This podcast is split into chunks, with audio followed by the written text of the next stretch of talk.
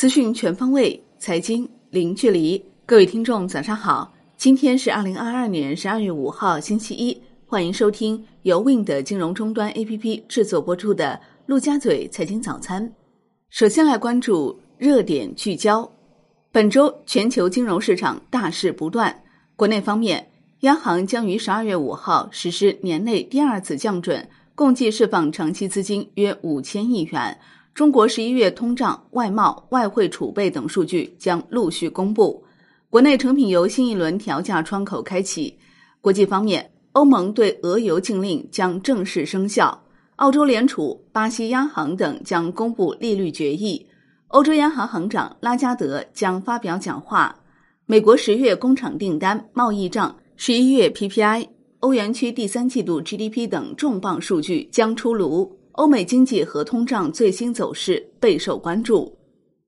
国内证券期货等市场十二月六号上午将临时停市三分钟。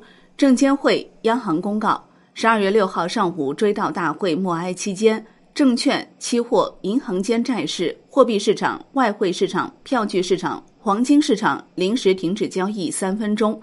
默哀结束后恢复交易。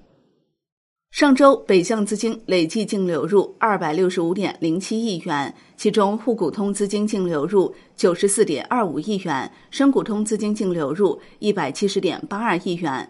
北向资金当周对八百八十八只股票持股数增加，对七百七十一只股票进行减仓，其中对五粮液加仓金额最多，对恩捷股份减仓金额最大。神舟十四号载人飞行任务取得圆满成功。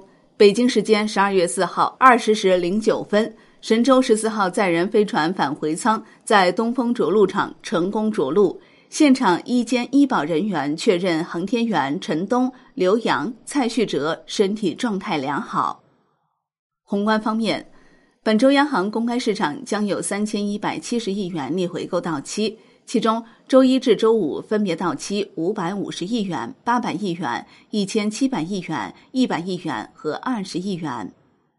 国内股市方面，据数据宝统计，十一月二十七号至十二月三号，机构合计调研 A 股上市公司二百九十一家，其中智能操作系统龙头中科创达共计获得三百六十五家机构调研居首，汇添富基金、嘉实基金等知名投资公司均有参与。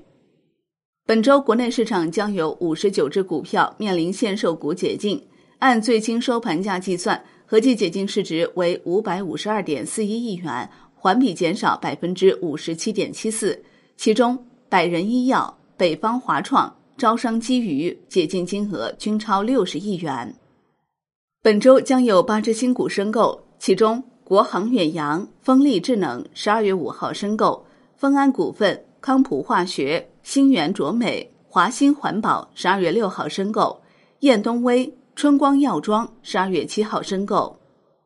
金融方面，据券商中国报道，十一月基金分红迎来高峰，共分红四百一十六次，分红总额达到二百一十一点五九亿元，环比增幅超百分之一百。其中，分红的债券型基金高达三百只，占比超七成。易方达裕祥回报派现首笔最大，分红总额为六点八四亿元。据证券时报报道，进入十二月，基金业绩排位赛进入冲刺阶段。由于近期市场热点轮动加速，决赛圈座次仍在持续发生变化。据 Wind 数据统计，截至十二月二号，万家基金副总经理、投资总监黄海管理的三只基金包揽了主动权益基金冠亚季军。且和第四名拉开了较大差距，但第四名到第十名间相邻位次的业绩差距却多在百分之五以内，可谓是贴身肉搏。受一波三折的市场走势影响，二零二二年新基金发行规模明显缩水。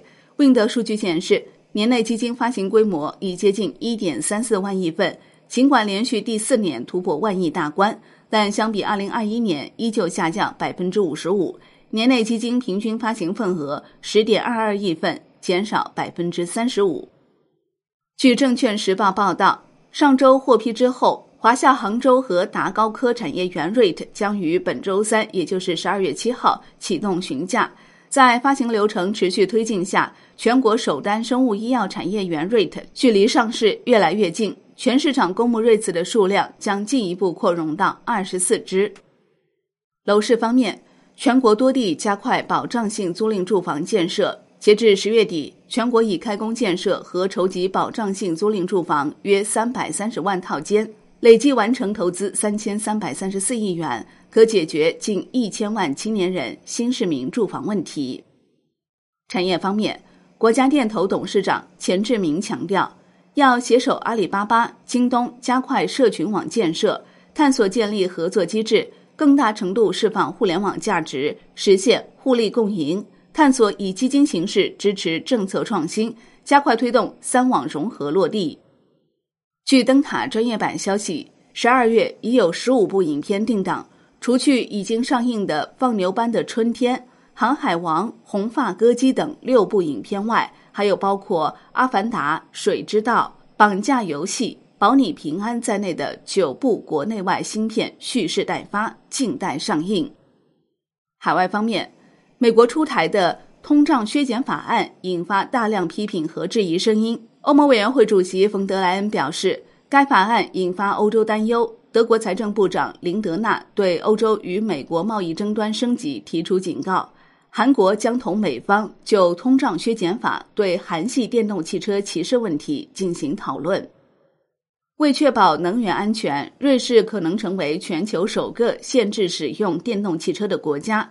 根据尚未通过的讨论计划，瑞士可能将禁止除绝对必要行程外的电动汽车使用。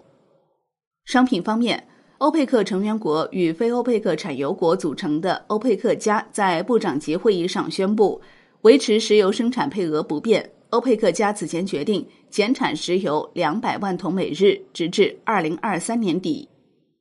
好的，以上内容由 Wind 金融终端 APP 制作播出。